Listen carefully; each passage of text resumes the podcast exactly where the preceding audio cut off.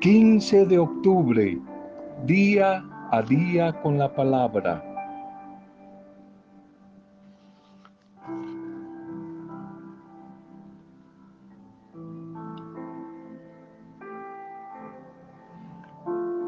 Pongamos siempre todo nuestro mejor interés en todo lo que pretendamos hacer. El interés, el entusiasmo. Los resultados van a venir en proporción a ese interés, a ese entusiasmo que le coloquemos a las cosas que pretendemos realizar.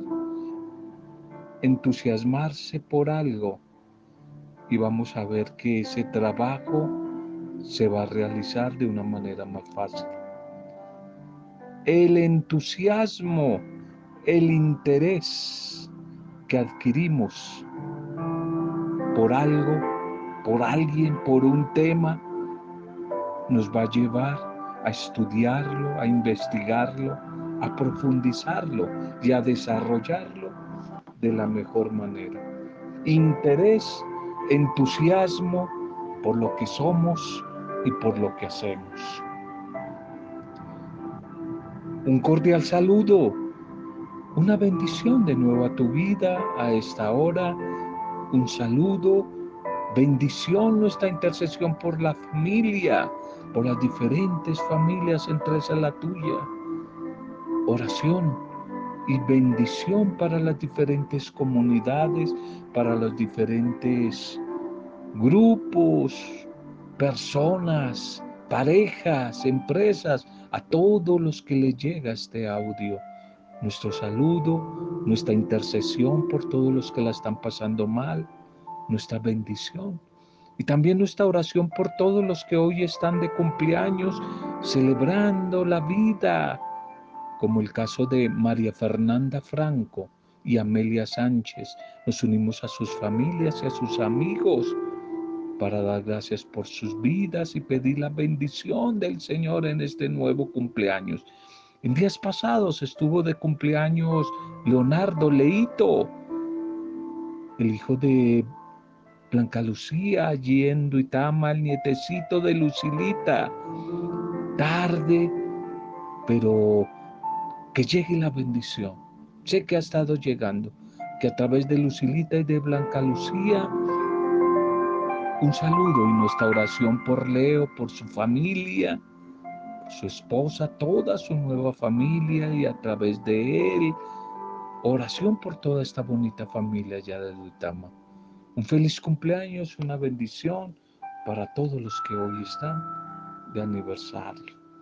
Nuestro primer mensaje para este día, titulémoslo Amor práctico, amor generoso amor práctico, amor generoso.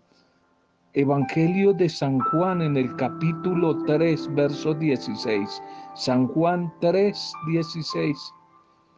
De tal manera amó Dios al mundo que ha dado a su Hijo unigénito, a su Hijo amado, por amor, no para condenar, sino para salvar no para condenar, sino para salvar. Amor práctico, amor generoso. Siempre que me intereso por la historia de algún personaje, que leo un libro de alguien, de alguien influyente en el mundo de, del deporte, de la superación, de la política, de la ciencia, de, la fe, algún autor, algún teólogo de, de la fe. Es notable ver cómo siempre estas personas desean resaltar sus grandes esfuerzos por intentar servir a la humanidad de una manera muy impresionante. Y en el fondo se quiere disimular a veces ese interés monetario y esa fama personal. Y se procura allí como que aparezca, enaltecer siempre el amor que dice que profesan a la humanidad.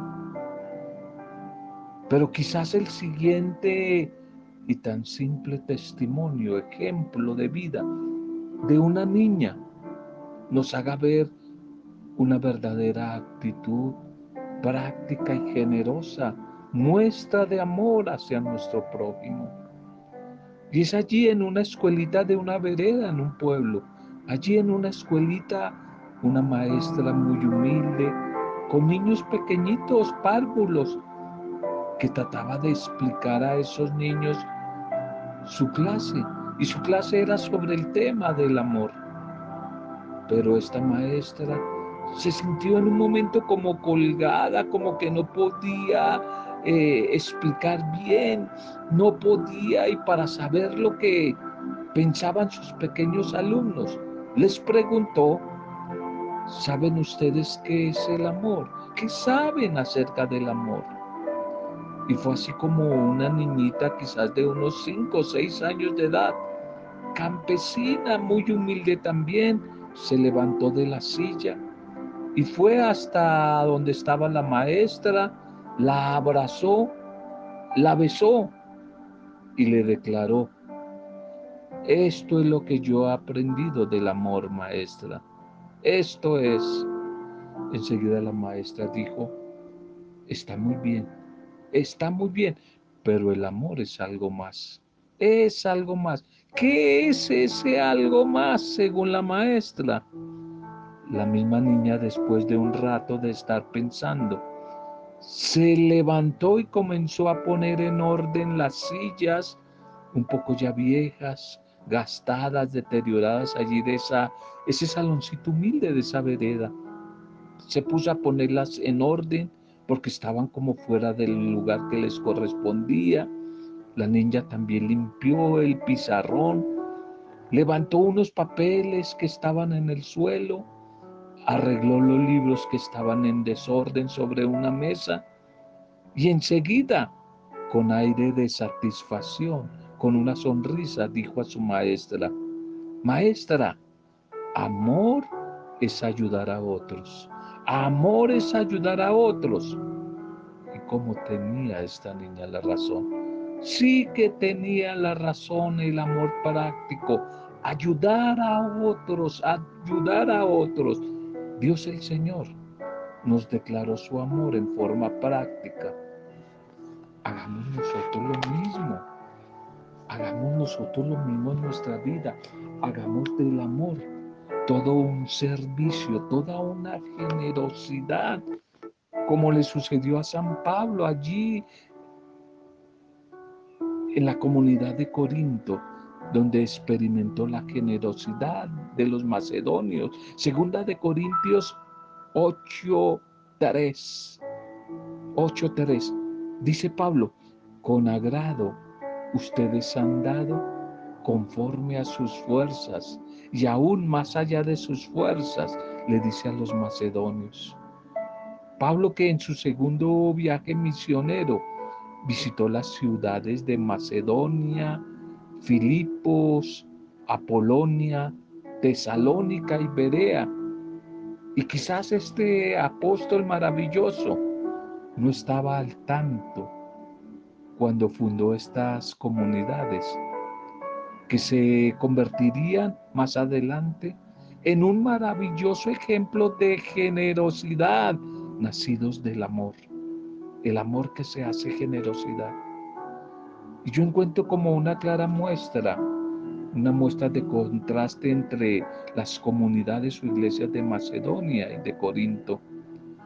La iglesia de Macedonia, siendo pobre, era muy generosa, era muy dadivosa.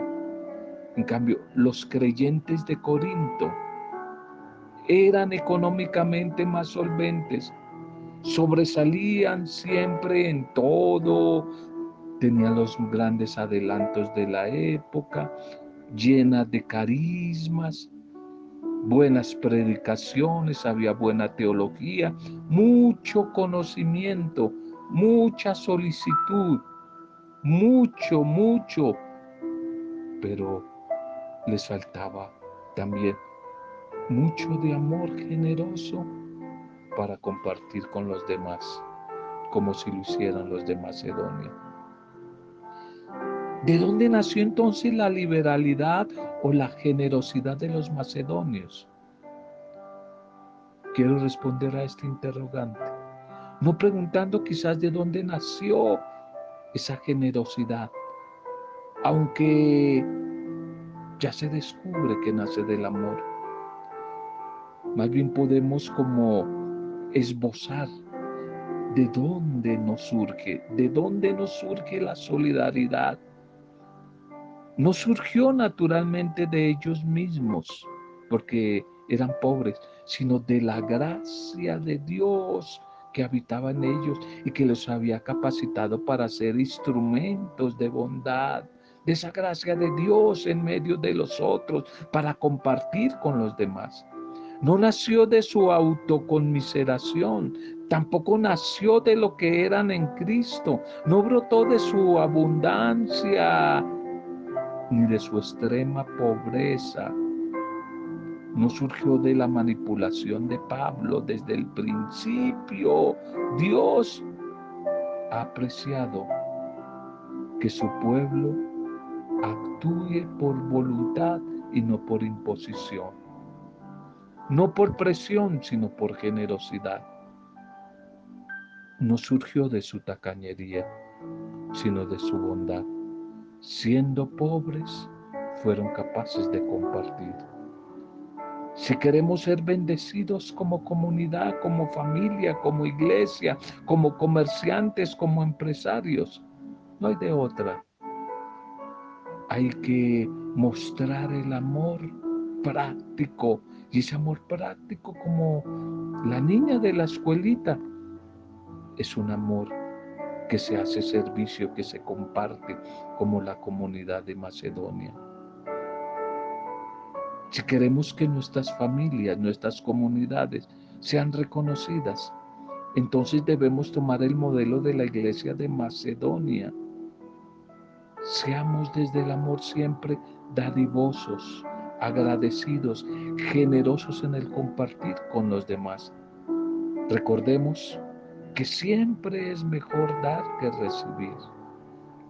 Amor es generosidad. Probemos en dar, en compartir con nuestro prójimo. Puede ser que te agrade mejor distribuir, compartir, que guardar y que amontonar. Hoy la liturgia, la reflexión que nos propone la iglesia para este día, llamémosla, no teman a los que matan el cuerpo, va a decir el Señor. No teman a los que quieren hacer daño al cuerpo, pero no pueden matar el alma. Ese título, dejémoslo ahí tentativamente. La primera lectura para hoy. Seguimos con la carta magna de Pablo a la comunidad de Roma. Romanos 4.1.8. Romanos 4.1.8. Abraham creyó a Dios y esto le valió la justificación. Un ejemplo que gusta mucho a Pablo y que repite constantemente en sus cartas es el de Abraham. Y esta vez para mostrar cómo fue la fe de Abraham y no las obras de la ley que viene tratando ese tema San Pablo.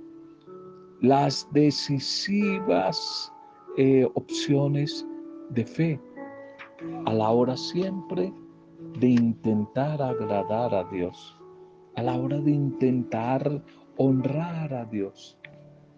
Cuando Dios eligió a Abraham, y le dio la misión de ser el animador, el guía, la cabeza de su pueblo y a la vez bendición para todas las naciones de la tierra. Abraham era un pagano, un campesino pagano. No podía presentar ante Dios las obras que realizaba, perteneciendo a un pueblo idólatra, un pueblo idólatra. Pero sin embargo Abraham aceptó el llamado de Dios, aceptó el plan que Dios le proponía. Y eso, es lo que le hizo agradable a los ojos de Dios, su fe siendo pagano.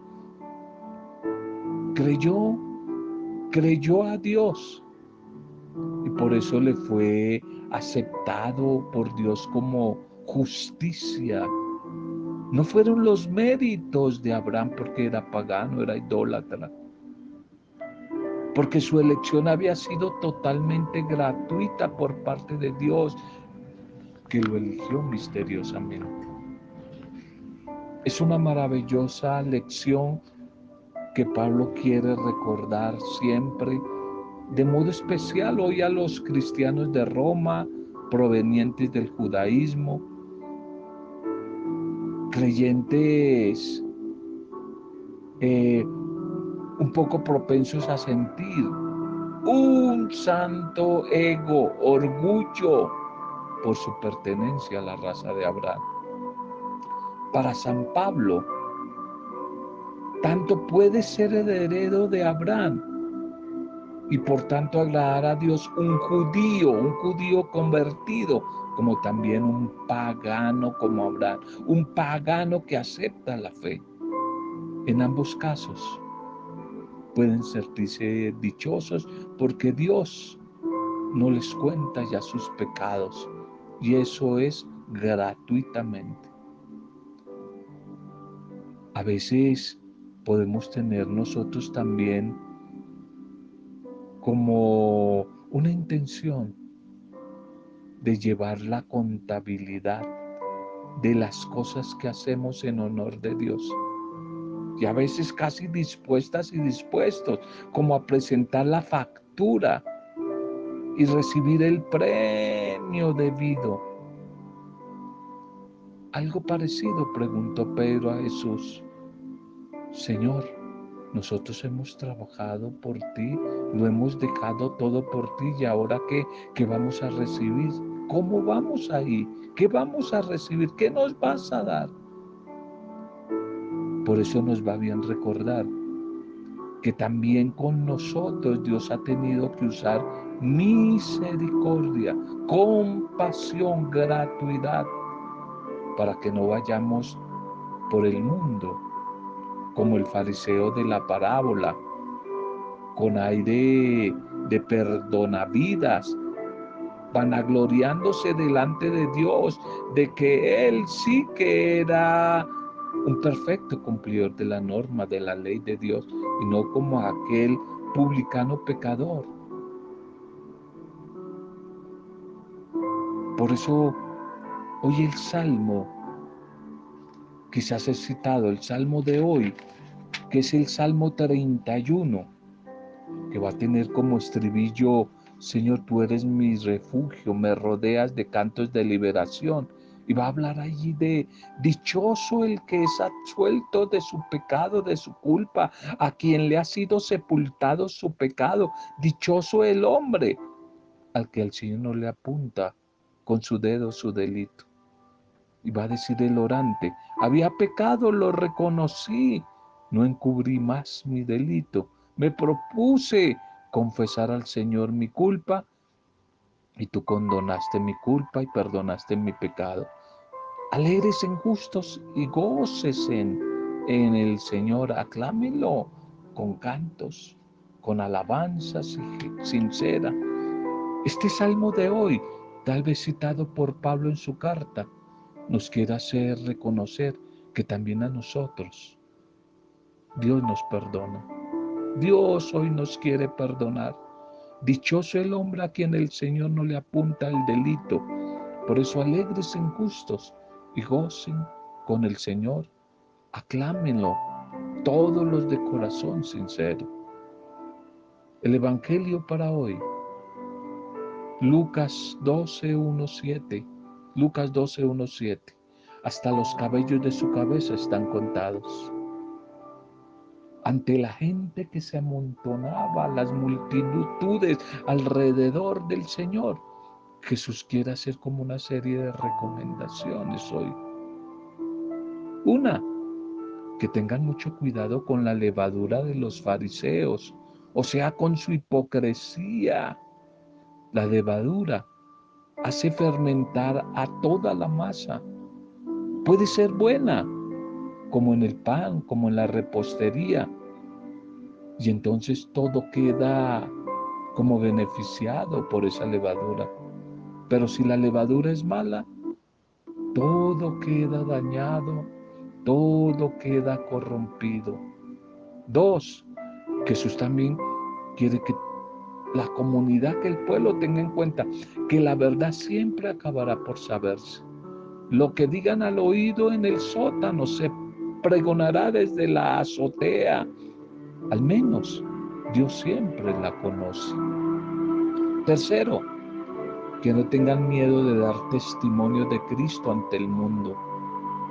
Tal vez lo peor que le puede pasar a un creyente no es la muerte corporal misma, hasta el mismo martirio, porque en ese caso el premio de Dios será grande, sino a lo que hay que tenerle miedo es a la muerte espiritual. El que alguien nos incite a la apostasía, a renegar de la fe, porque entonces sí que la ruina es definitiva. No podemos volver atrás. Cuatro, el motivo de tener confianza y no dejarse dominar por el miedo. Es que Dios se preocupa siempre de cada uno de nosotros, mucho más que de los pajaritos, pajarillos y hasta de los cabellos de nuestra cabeza. Ni uno solo se olvida de Dios, ni de uno solo Dios se ha olvidado. Tenemos que día a día, como eco, como fruto del encuentro con la palabra, ir madurando en nuestra fe y creciendo en nuestra imitación de Cristo. Y a medida de que vamos encontrándonos con ese Dios de la palabra y con la palabra de Dios, nos vamos dando cuenta de lo mucho que hay que transformar, de lo mucho todavía que hay que renovar, que hay que sanar, que hay que liberar en nuestras vidas.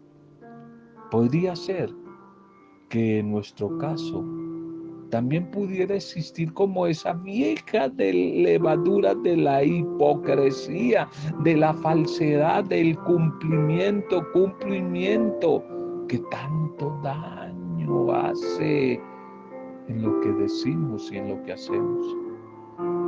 Para otros, ese fermento maligno puede ser la vanidad,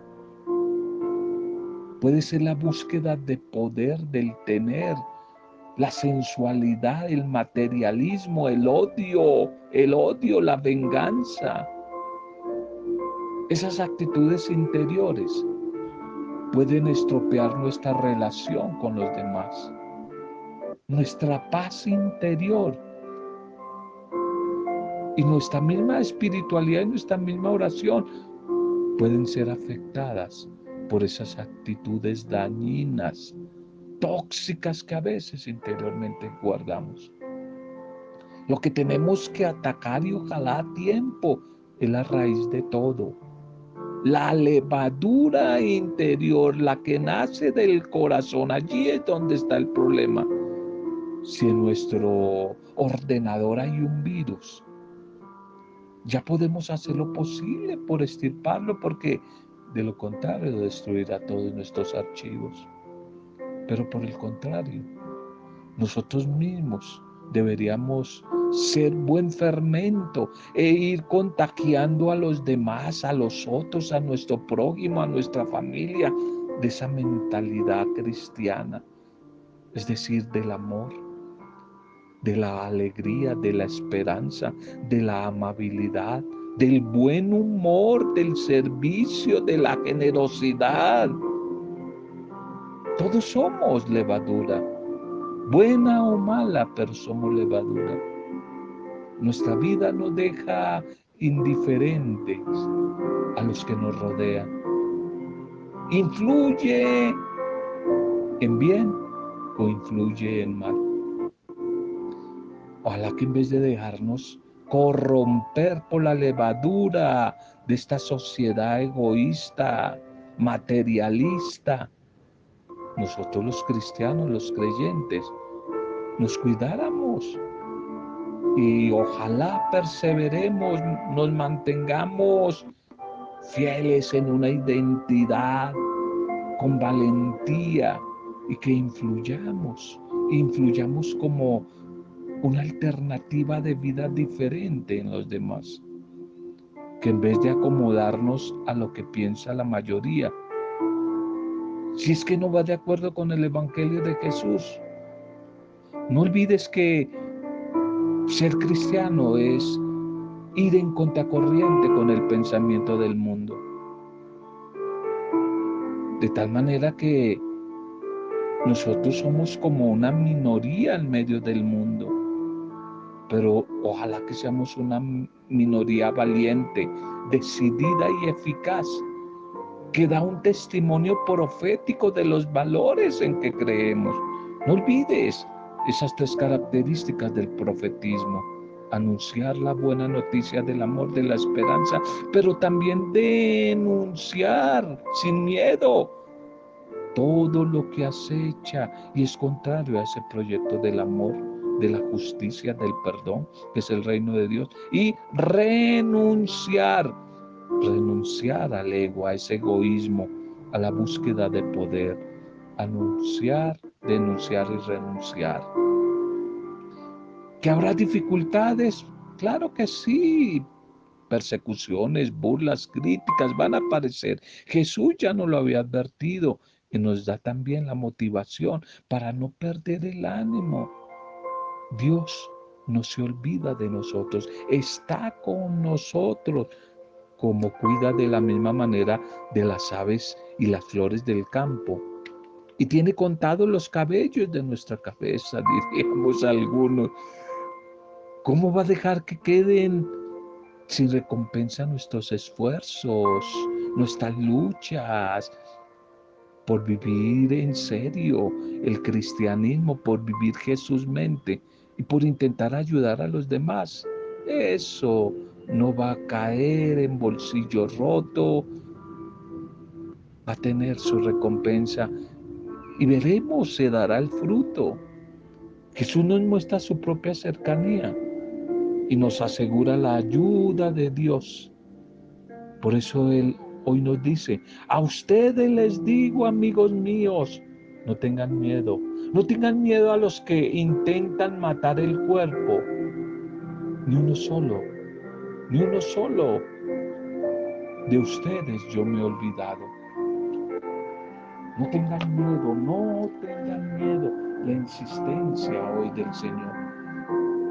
Debemos sentirnos libres, libres interiormente los condicionamientos del ambiente, las amenazas, las persecuciones, la misma muerte.